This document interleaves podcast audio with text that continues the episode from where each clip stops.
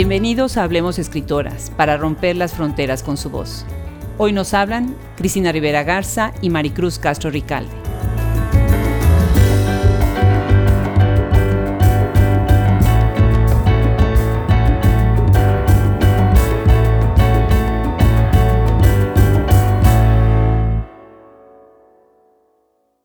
En el contexto de la visita de Maricruz Castro Ricalde a la Universidad de Houston y la conferencia dada por ella con Cristina Rivera Garza, surge la oportunidad de poner en diálogo a estas dos importantes figuras de las letras mexicanas, una trabajando desde México y la otra desde la diáspora.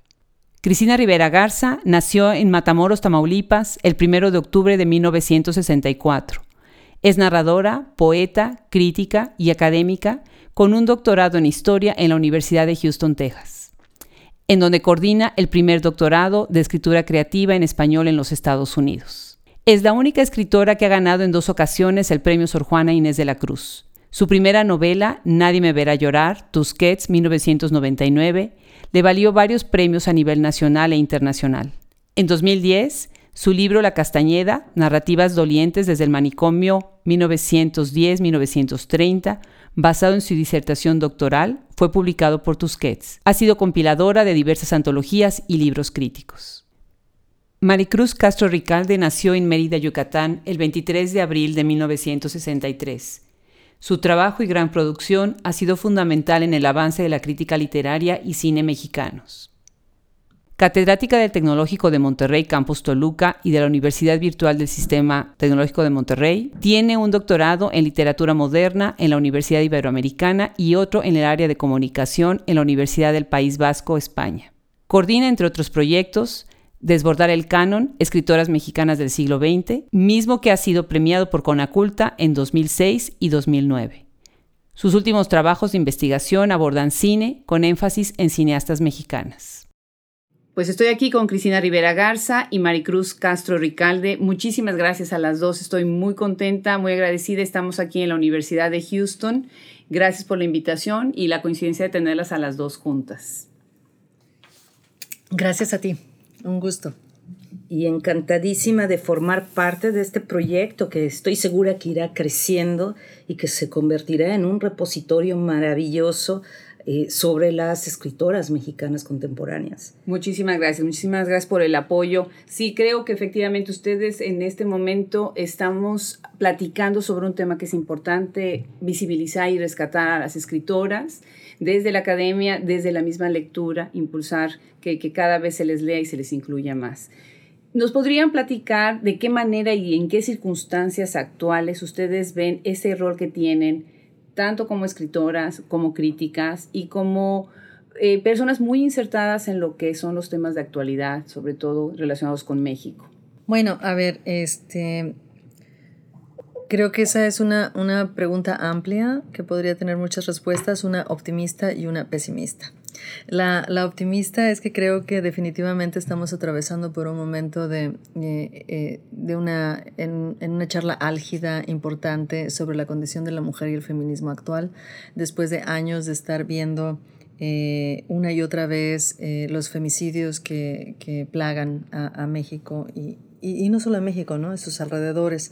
Entonces, a mí me da particular gusto ver cómo emergen temas que han estado, que se han llevado a cabo, pero que no han, no han acaparado la atención o no han sido parte de, de una mesa de discusión pública. Eh, por desgracia, creo que eso está relacionado pues a la, a la eh, cada vez más frecuente violencia contra el cuerpo de las mujeres, esta guerra contra las mujeres en general que creo que estamos viviendo, pero que hace posible eh, pronunciar palabras que hace no mucho eran palabras este, casi soeces, feminismo, por ejemplo. ¿no? Eh, habiendo dicho eso, que esa sería la parte, digamos, optimista, es decir, de que estamos atravesando un momento de, de una conversación importante, neurálgica, digamos, en, en nuestro momento cultural, pero a la vez yo creo que hay muchas cosas por hacer. O sea, eh, eh, de ninguna manera podemos hablar de, de, triunfos y de victorias ya ganadas, este, tanto en el mundo de la, de la academia como en el de la producción editorial.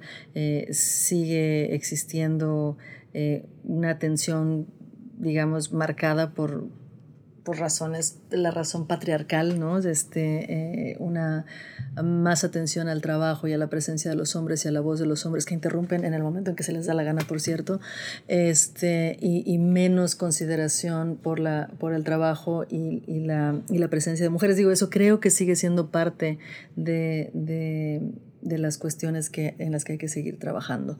Pero me parece importante que estemos hablando públicamente eh, y desde muchos puntos de vista, desde colectivos, desde este, mujeres independientes, no nada más intelectuales, ¿no? E, eso me parece este, em, energizante. Definitivamente. Maricruz, ¿qué opinarías? Bueno, a mí lo que me sigue sorprendiendo es que tengamos que insistir en algo que se pensaba que iba a ser temporal. Es decir, una de las primeras olas en la crítica académica con, un enfoque de género era lo que Cristina acaba de mencionar, la visibilización. Y se pensaba que esta, esta labor de visibilización sería una primera etapa porque luego se pasaría a darle más foco a otras preocupaciones. Estamos hablando que esta labor importantísima que, es, que comenzó en México principalmente en los años 80 como un esfuerzo sostenido, sea algo que eh, difícilmente nos hemos podido mover de esto porque ha habido una oscilación. de un interés temático, ah, son muy importantes los estudios de género, es muy importante visibilizar a las escritoras mexicanas a de pronto estar viendo cómo de unos años esta parte parecería que ya todo está dicho y ya no está tanto en la agenda. Eh, uno la lo, ve cuando ves las becas, cuando ves los apoyos que da CONACID o que se dan a nivel internacional, en donde parecería que la agenda está puesta en algo que no necesariamente hace un énfasis en la escritura de las mujeres. Entonces ya no es quien escribe, ya no es la marca de género, sino temas eh, mucho más generales. Entonces, esto me parece desconcertante porque creo que sigue habiendo una necesidad enorme de seguir hablando desde un enfoque de género y específicamente un enfoque eh, relacionado con lo que las escritoras están realizando. Eh, me parece muy, muy inteligente lo que están diciendo y cómo lo están diciendo. Haz como si fuera una conversación con oídos sordos, ¿no? Estamos en medio de una conversación en donde casi casi ha tenido que ser ya estridente para llamar la atención a, a, lo que es una problemática que, como dices, tenía que haber pasado, ¿no? Me gustaría platicar también acerca de, de su diálogo desde la Academia Mexicana y la Academia Americana. Esta reunión acá en Houston es algo sin precedentes, es algo interesante, ¿no? Están dos críticas, dos académicas, ¿no? Eh, tratando de permear todo lo que saben con estas, estos estudiantes de la universidad. ¿Cómo, ven el diálogo entre la academia mexicana y americana en cuanto a la enseñanza de la literatura? y en cuanto a las sinergias que se están creando ahora en el siglo XXI con las dos academias.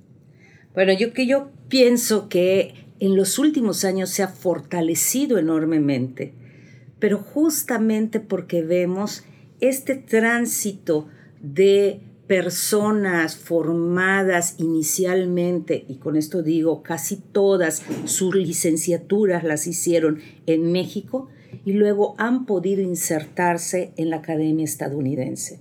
Entonces, tanto mexicanos como mexicanistas se han dado cuenta de la necesidad que, que haya un intercambio, un diálogo en, pie de igualdad.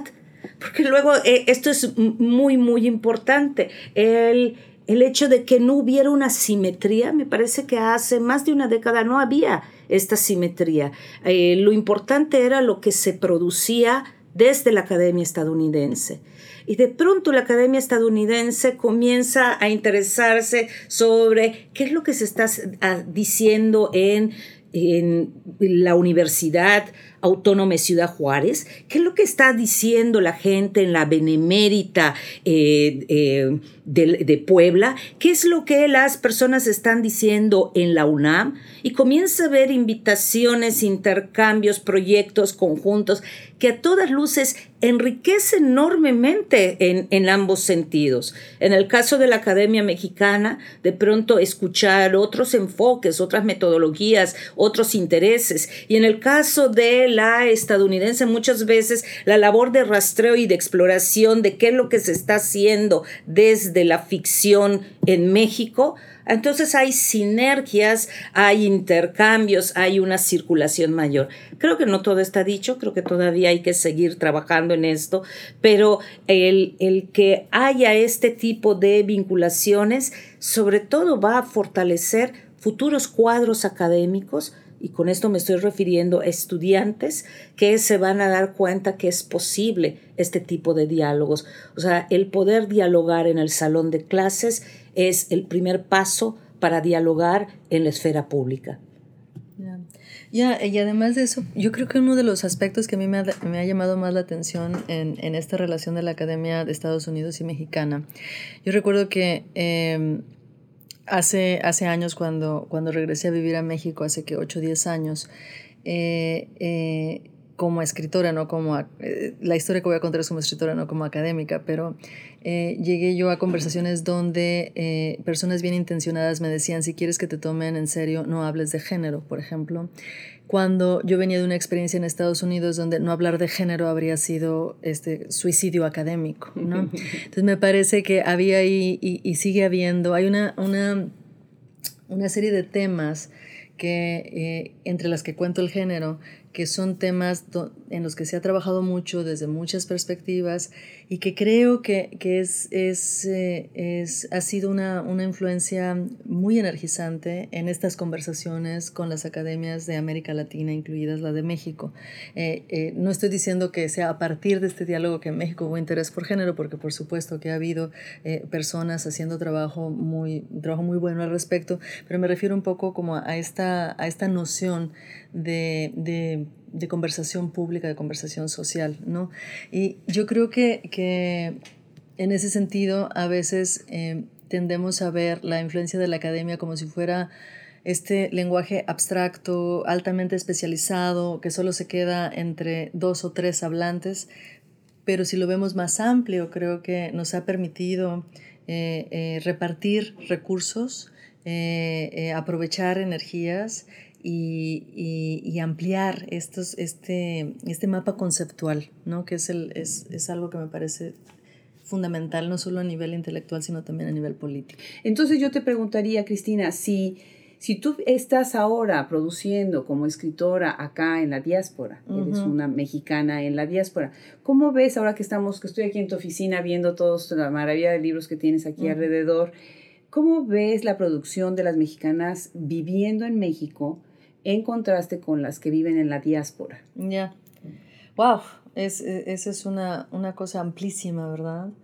Em, te puedes dar cuenta aquí, por ejemplo, en los libros que hay casi igual cantidad de libros en inglés que libros en español. Eh, yo siempre estoy muy preocupada por mantener un diálogo con tradiciones literarias latinoamericanas sin perder de vista las múltiples tradiciones de literatura en Estados Unidos que me interesan mucho y que han formado mi trabajo. Digo, y no tienes que vivir en Estados Unidos para estar interesada en estas múltiples cosas. Si algo caracteriza, creo yo, a las clases intelectuales de América Latina es, es su capacidad de, de, de, de articulación con otro tipo de literaturas también. ¿no?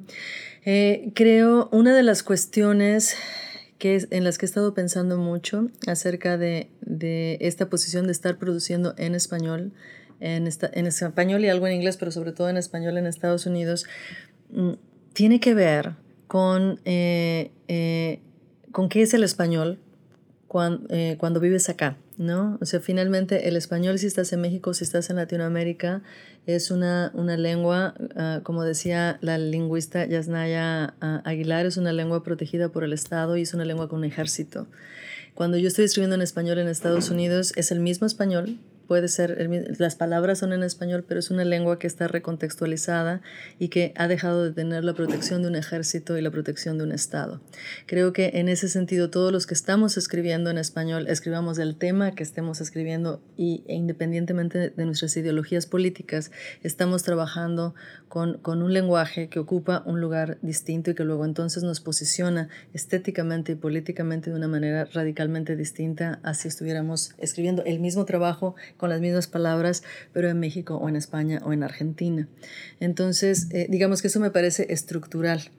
Las temáticas y, y, los gustos y las vertientes de exploración pues son tan distintas como las personas que, que vivimos acá. A mí me llama mucho la atención una especie de como de, de, diferentes grupos, ¿no? De, de, los, de los latinoamericanos recientes que gracias a, bueno, o que como resultado de, de los cambios eh, en los patrones de inmigración, antes muchos escritores iban a España, ahora vienen a Estados Unidos, con la apertura de los, de los eh, programas de español, este, con más eh, programas también como el nuestro aquí del doctorado en, en, escritura creativa, los MFAs que existen.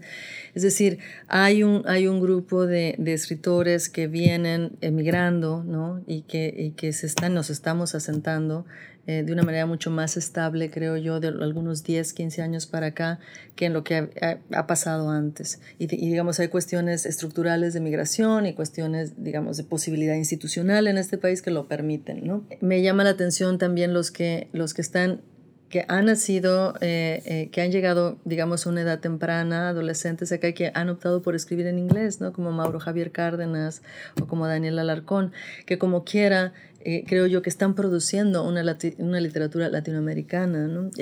Valeria Lucelli, según entiendo, su próxima novela está siendo escrita en inglés, el, el original. Ese, ese, tipo de transiciones me interesan mucho. Creo que ahí hay una, una posibilidad de apropiación, reapropiación y subversión ¿no? de esta relación entre el español y el inglés, que creo que es muy rica, que puede ser muy crítica, que puede ser muy rica también. ¿no? En todo caso, me interesan mucho más las personas, creo que se escribe menos en términos de una relación como, como decía, hay, un, hay, hay una, un artículo muy bonito de una poeta gringa que se llama Juliana Sfar, que habla de, de, un, de un, cambio que ella ubica en los noventas para la literatura eh, de Estados Unidos, pero yo creo que en el sentido de la diáspora aquí se, se ve más en, a inicios del siglo XXI, que es escribir menos sobre la identidad y más con y a través eh, y con, una, con un estado de alerta sobre estas interacciones políticas y estéticas del lenguaje. Esos son trabajos igualmente personales que, que implican un, anécdotas este, varias, pero que no tienen su eje necesariamente alrededor de una, de una identidad más estratificada, ¿no?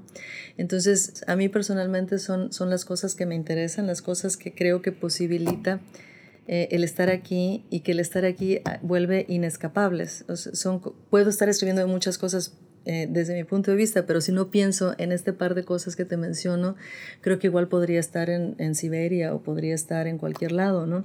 Pero estoy en Estados Unidos en, en, un momento ahora este, con niveles de agresión, este, como sabemos muy bien, muy fuertes contra el español, contra los practicantes del español, y creo que eso lo vuelve incluso eh, mucho más eh, políticamente delicado y políticamente este, poderoso. Claro.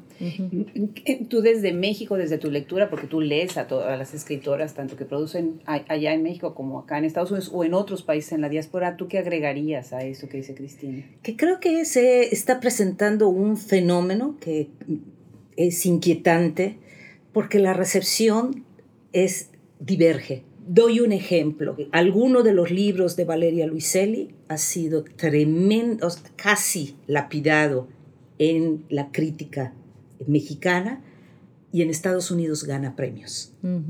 Me parece que independientemente de, del termómetro que, que, nos puede servir esta divergencia en la recepción crítica, podemos leerlo también como un fenómeno muy interesante en el sentido de qué es lo que desde México estamos leyendo, ¿Y qué es lo que se está leyendo desde Estados Unidos en donde la recepción es distinta? Estamos leyendo algo diferente a partir de un mismo texto. No estamos sabiendo leer. estamos leyendo de manera incompleta, estamos eh, lo que se está abordando en los textos escritos desde esta diáspora en Estados Unidos está levantando otro tipo de problematizaciones que no, que no estamos percibiendo. Entonces, creo que como fenómeno para quienes estudiamos la literatura y en mi caso específicamente la narrativa, está marcando un punto de inflexión de enorme interés, porque estamos hablando de que no está habiendo una mirada similar desde un lado y desde otro.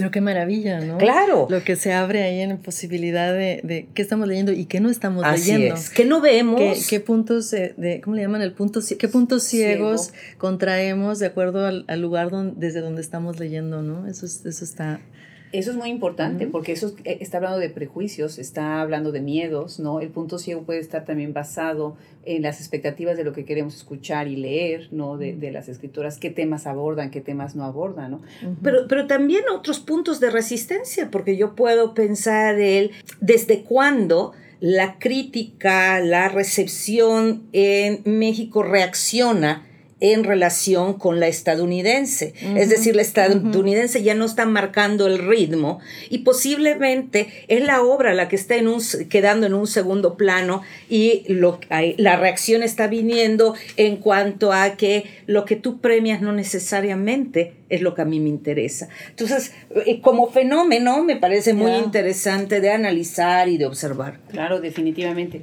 Ahorita hablando precisamente de esto y hablando de los temas, eh, me recuerdo cuando me hiciste favor de invitarme a, a la presentación de tu libro, eh, tú hablabas hace unos meses, tú hablabas de los territorios uh -huh. y eh, estabas en vez de referirte más a la cuestión de espacio, uh -huh. sí estabas diciendo, bueno, el problema o lo que a mí me, me conflictúa, ¿no? Uh -huh. Es la cuestión de los territorios.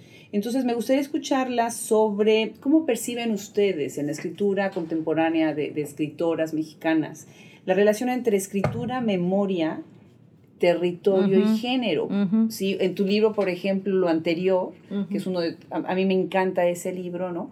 Tú haces toda una escritura del espacio, del territorio, uh -huh. del, de la frontera, ¿no? Uh -huh. A partir de distintos planos narrativos, de distintos este, tiempos narrativos. Y eso se, se, ve también como una, como una línea que se está dando también en, otra, en otras escritoras, ¿no? Ver esta cuestión de territorio, de memoria, de planos. Sinceramente creo que ha sido una de las, de las preocupaciones que han ido creciendo o que al menos puedo, de las que soy consciente, quién sabe cuáles otras más están por ahí, de las que soy consciente en los últimos tiempos. Eh, estábamos el, el, semestre pasado en una clase, no hace un año, en una clase sobre eh, materialidades y escritura. Nos estábamos obligando a, hacer la pregunta, como, como dice este Sergio Villalobos, la pregunta sobre el, la acumulación, la pregunta sobre el trabajo y la pregunta inherente a esos dos, que es la pregunta sobre el territorio. Y, y me parece que, eh, que, estas son cuestiones de las que se ha hablado eh, y ha provocado mucho debate en términos académicos, pero que creo que los escritores eh, han, han, un poco o dejado de lado o, han, o de las que han hablado, pero utilizando otro tipo de lenguaje, ¿no? otro tipo de, concept, de conceptualización.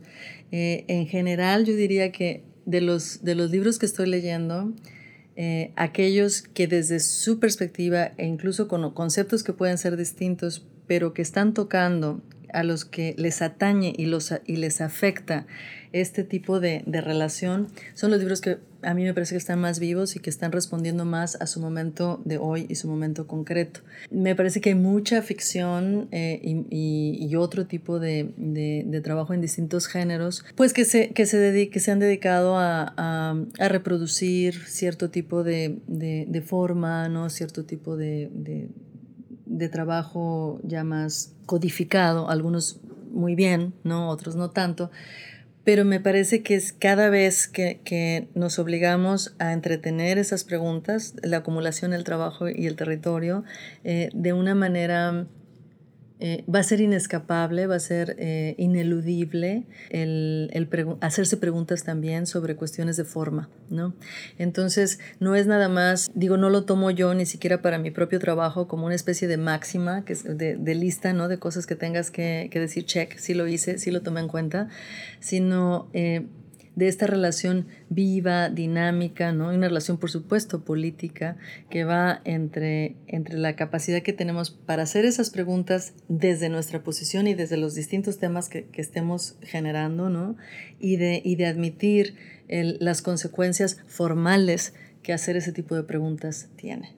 Y, creo que eso está muy relacionado con, con eh, un momento muy crítico para la ficción, ¿no? Este, creo que nuestra sospecha sobre el poder de la ficción en el mundo contemporáneo está de alguna manera ligada a, a, este, a este otro tipo de interrogantes que si las tomamos en serio tendrían que producir entonces consecuencias formales que nos llevarán a, a otro tipo de exploración. Definitivamente. Yo, quiero tomar la pregunta desde otro ángulo para enfatizar y, si hacemos un recorrido sobre la producción de narradoras eh, en la producción reciente, nos damos cuenta que independientemente de que podamos seguir discutiendo sobre políticas editoriales, sobre la importancia del centro del país, la difusión que se da sobre todo a autoras que viven en el centro.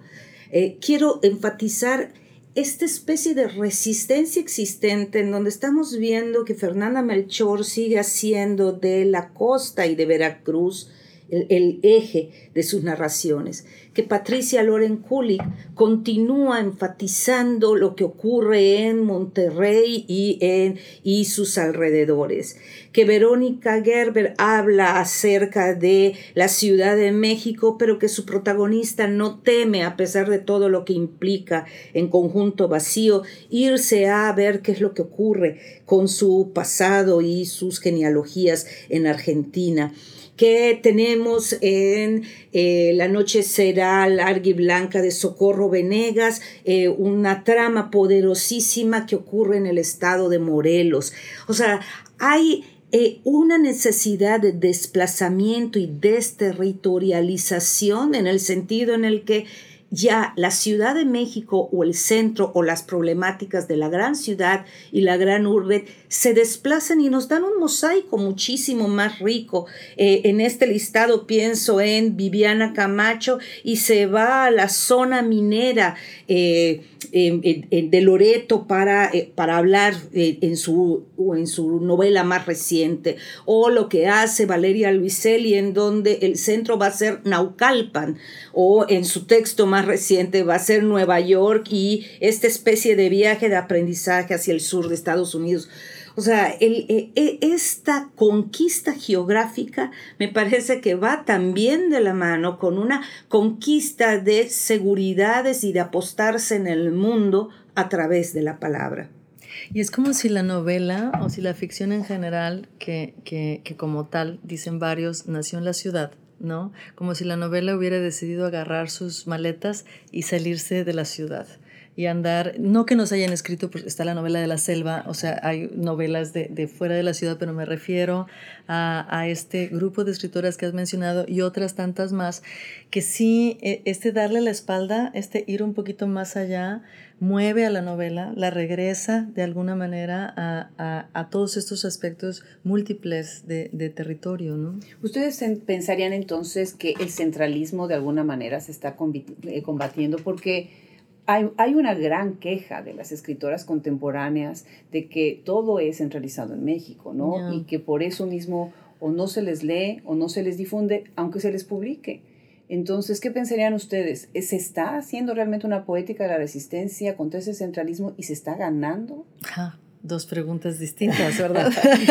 bueno, yo no sé si se está ganando, pero lo que sí sé es que ya es un triunfo que nuestras escritoras no renuncien a lo que podríamos llamar señas de identidad. Nadia Villaseñor habla acerca de Chiapas, habla acerca de la frontera, o sea, no renuncia a hacer esto, independientemente de que sea leída o no sea leída, o sea, el, hay como una especie de fidelidad a yo escribo eh, de lo que me interesa, en los espacios que me interesan, y lo demás vendrá después. Si se está hablando entonces desde su propio lugar, de su propia región y de su propio contexto, ¿se hablaría de una poética de la resistencia en la obra de mujeres contemporáneas? Yo no creo que sea, no creo que sea algo inherente, ¿no? Yo creo que eh, eh, ha habido ejercicios eh, de distinto nivel, tanto a nivel de contenido como formal, eh, que, que, pueden tocar, que pueden salirse de la ciudad y estar en, en, en, en estos... Um, en las provincias o en estos otros lugares alternativos, pongámosle así, y no necesaria, y no por eso, de manera esencialista, se convierten en, en estéticas de la resistencia, ¿no? Eh, no sé, eh, y, de alguna manera ahorita que lo estoy diciendo pienso que me estoy contradiciendo acerca de lo que dije antes y del español en Estados Unidos, ¿no? pero me parece que la relación es un poquito distinta. Tendría que pensar un poquito más en estas dos cosas. Lo que, lo que creo es que se puede hacer un trabajo interesante, significativo y, y de alguna manera puede ser un trabajo que confirme el estado de las cosas, no, no necesariamente viene con preguntas que pongan en cuestión o que subiertan el, cómo vemos el mundo y cómo trabajamos en él. Yo creo que eso depende de un montón de otras cosas también, ¿no? O sea, creo que en los casos como los que mencionaste, me parece que en muchos de esos casos, por supuesto que sí, hay una, y yo creo que es, es, es una eh, más allá de la intención de la autora en cuestión, creo que la manera en cómo las estamos leyendo, la manera en cómo se están articulando en nuestro momento, este, la misma razón que forman parte de este tipo de listado, dices, bueno, lo quieran o no, ahí, hay una, ahí nos están abriendo un tipo de exploración que con facilidad nos puede llevar a otro tipo, a otro tipo de, de visión y de vida en general, ¿no? Entonces, yo no sé, yo tendría cuidado nada más de, de ir con mucha minucia, ¿no? Para ir viendo casi, casi caso por caso. Eh, estamos terminando ya, entonces eh, ahorita viene Maricruz, va Maricruz a dar una conferencia, entonces vamos a ir cerrando la conversación y quisiera yo que cerraras precisamente, que cerraras precisamente porque ¿Qué es este evento? ¿Qué, están, ¿Qué son estas pláticas que están teniendo acá en la Universidad de Houston? Sé que ayer tuvieron una reunión que fue muy enriquecedora. Si quisieras comentarnos, este Maricruz. Bueno, o sea, esta invitación forma parte de un, intercambio, un intercambio entre la Universidad de Houston y el TEC de Monterrey, que es mi institución desde hace 30 años. Y, la idea es hablar tanto de directoras del cine mexicano como de narradoras mexicanas contemporáneas.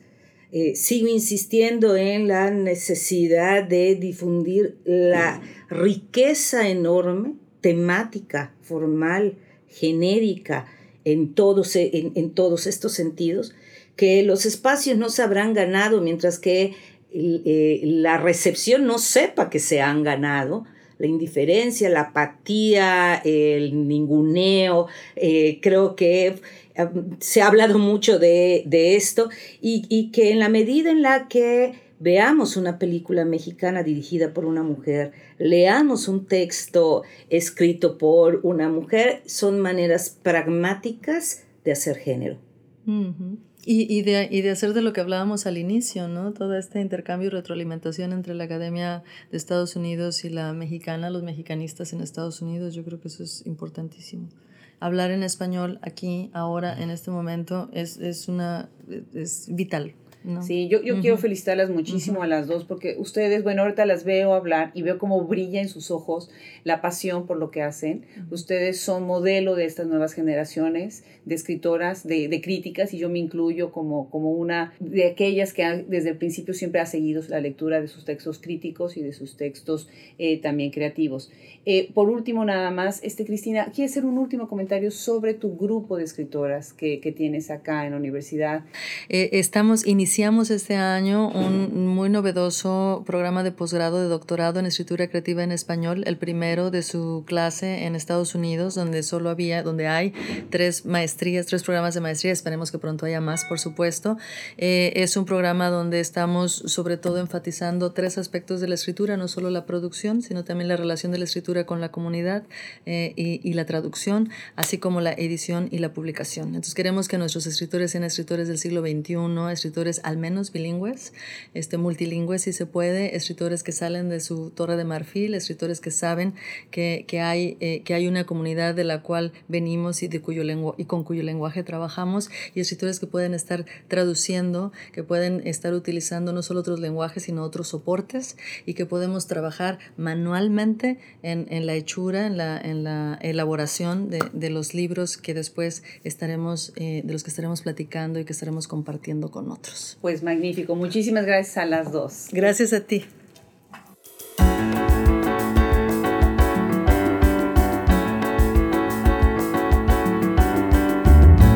Hablemos Escritoras es gracias a la producción de Fernando Macías Jiménez, página de internet Andrea Macías Jiménez, el logo original de Proyecto Escritoras Mexicanas, Raúl Bravo. Muchas gracias.